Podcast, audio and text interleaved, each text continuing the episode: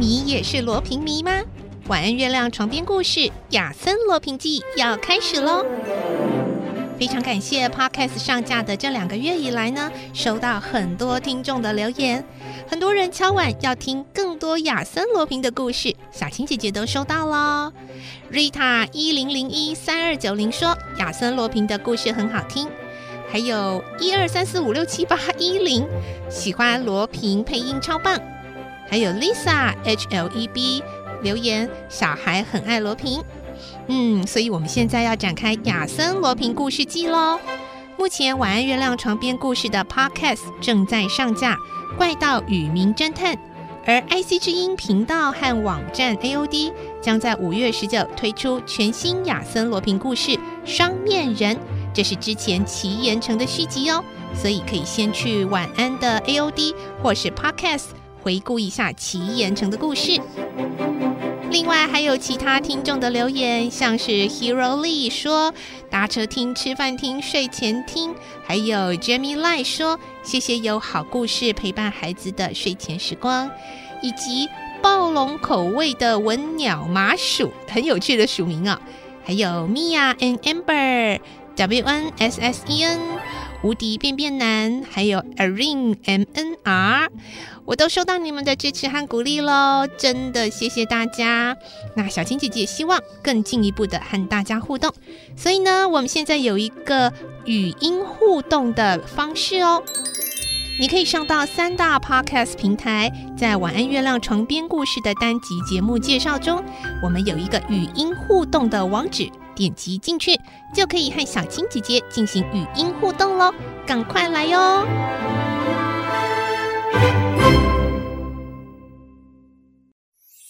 圣修伯里说：“每个大人都曾经是个孩子。”林肯说：“影响我最深远的是我的母亲以及她所说的故事。”我爱月亮床边故事。晚安，月亮床边故事。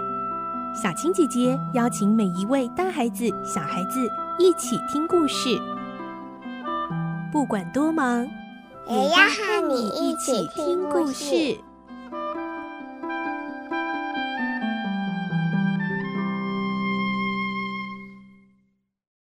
晚安，欢迎你和我们一起听故事。我是小青姐姐，我们继续来听《唐吉诃德》的故事。今天是四十六集，我们会听到唐吉诃德被当成通缉要犯，五花大绑被关进囚车，但他却甘愿接受。认为骑士就会遭遇这样的光荣劫难。来听今天的故事，《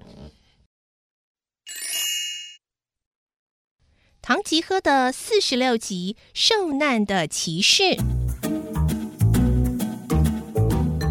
唐吉诃德对三柱说。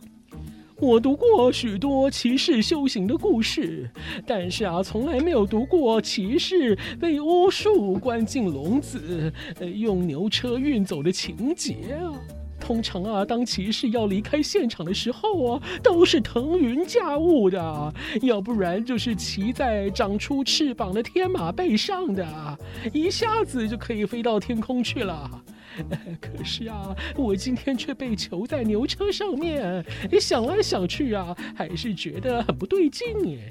呃，也许啊，今天的骑士道跟古时候不一样啊。哎，因为啊，我是第一个在这个新时代里面出来修行的骑士，所以巫师啊也发明了一套革新的方法来磨练我。哎，呃，三柱啊，哎，你认为呢？三柱回答。我不太懂哎，呃，因为我没有看过骑士小说。呃，不过有一件事情哦，我倒是知道啊，在这里徘徊的妖魔好像不是基督的信徒哎。你怎么会是信徒呢？啊，这一些啊都是魔鬼的化身。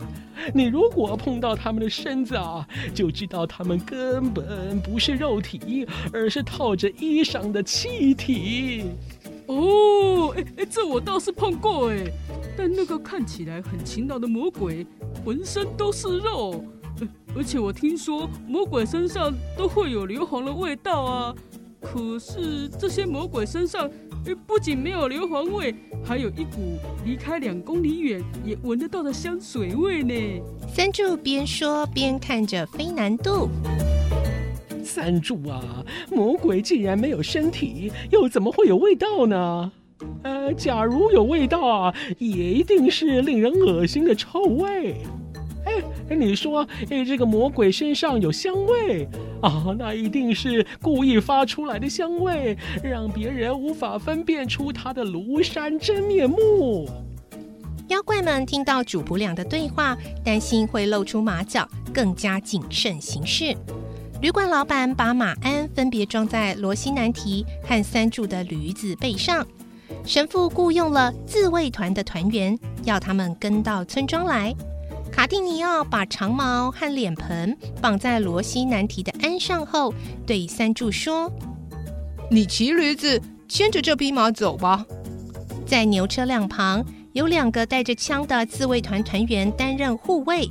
当牛车要出发的时候，旅馆老板娘、女儿和女佣跑了出来，像同情骑士的灾难似的，和他抱头痛哭。唐吉诃德感动地说。各位女士们，呃，请不要悲伤。这一种遭遇啊，是骑士司空见惯的。没有尝过灾祸的骑士，是根本不能称为骑士。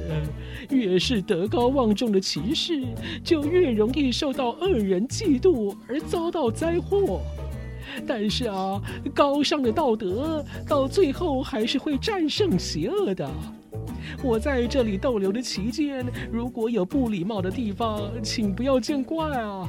啊，同时也请为我祷告，使我尽快脱离魔鬼的笼子。当我恢复自由的时候，对于在这里所受到的招待，一定是会前来道谢。神父和理发店老板向卡蒂尼奥多罗蒂亚告别，互相祝福，并约定以后互通讯息。飞南度笑着请求神父说：“神父啊，请不要忘了告诉我有关骑士的消息啊！我很想知道骑士今后的生活，想必啊会非常精彩。”神父回答：“好，不管大小趣闻，我一定写信奉告。”神父和理发店老板蒙着脸骑上驴子，他们让牛车走在前头，两旁各有一个自卫团团员守护。三柱则骑着驴子，牵着罗西南提的缰绳，跟在车子后面。蒙面的神父和理发店老板跟在罗西南提后头，装成魔鬼的模样，摇摇晃晃地骑在驴子上。已经骨瘦如柴的唐吉诃德坐在笼子里面，像一尊石膏像，没有任何表情。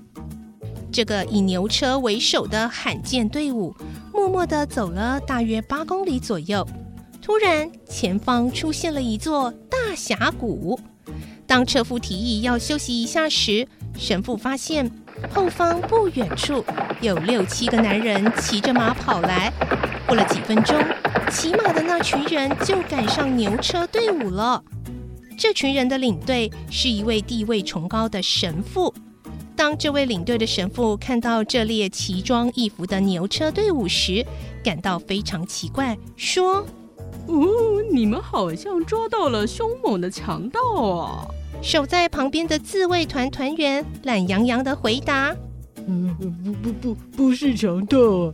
那到底是怎么一回事啊？呃，我也搞不清楚啊，还是问问关在笼子里的先生，诶，比较清楚吧。”唐吉诃德听到之后说。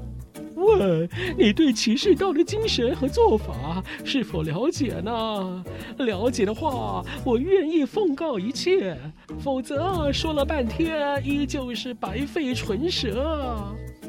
跟在后面的神父和理发店老板怕秘密被揭穿，赶紧跑到牛车旁，竖耳倾听他们的对话。领队的神父回答唐吉诃德：“嗯，我从前念书的时候。”很喜欢读骑士小说，而对于骑士精神有相当程度的认识呢。好极了，哎，这样我就可以跟你大聊一番了。我呢是一个骑士，为了创造新时代的骑士道而出来修行，呃，却因此遭受到巫师的嫉妒，被施予了巫术，囚在笼子里。蒙面的神父赶紧接着说：“拉曼却的堂吉诃德骑士所讲的话都是千真万确的。他在修行的时候受到坏人的阻挠，被关进了笼子，绝对不是因为犯了什么罪过。而名闻遐迩的黄莲骑士就是他。即使有许多人憎恨、嫉妒、破坏，也无法抹杀黄莲骑士的伟大功业。”他的鼎鼎大名会被刻在青铜或大理石上，永垂不朽啊！领队的神父正觉得奇怪，三柱也过来插嘴：“呃，我来报告吧。呃，我的主人唐吉诃德骑士不但没有受到巫术的干扰，而且比一般人还要清醒哦。据说被下了巫术的时候，会不吃不睡而不讲话。”可是我的主人能吃能睡，还能滔滔不绝的演说呢。